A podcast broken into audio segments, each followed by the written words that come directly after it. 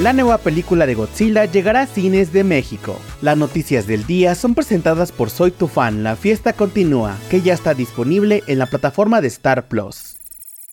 Comenzamos con la noticia de que Warner Bros. Pictures presentó el primer tráiler de la película furiosa de la saga Mad Max. De acuerdo con la sinopsis, mientras el mundo caía, la joven furiosa es arrebatada del lugar verde de muchas madres y cae en manos de una gran horda de motociclistas liderada por el señor de la guerra Dementus. Navegando por Wasteland se encuentran con la ciudadela presidida por Immortal Joe, y mientras los dos tiranos luchan por el dominio, Furiosa debe sobrevivir a muchas pruebas, mientras reúne los medios para encontrar el camino casa. La cinta es protagonizada por Anya Taylor-Joy y Chris Hemsworth y llegará a cines el próximo 23 de mayo de 2024.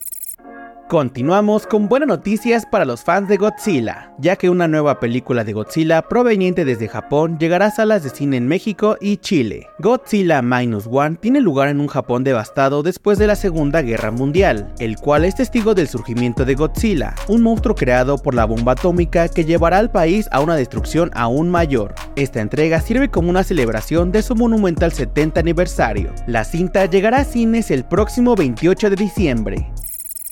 Para terminar, les contamos que Apple TV Plus ha revelado el tráiler de Criminal Record, su nuevo thriller policial protagonizado por Peter Capaldi y Cus Jumbo. En el corazón de Londres, una llamada anónima lleva a dos detectives brillantes, una joven al principio de su carrera y un hombre con buenos contactos decidido a proteger su legado, a una lucha por corregir una vieja injusticia judicial. Su estreno en la plataforma de streaming está programado para el próximo 10 de enero. Eso fue todo por hoy. Recuerda que Soy tu fan, la fiesta continúa, ya está disponible en la plataforma de Star Plus.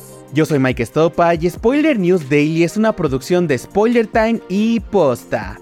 Hasta el lunes.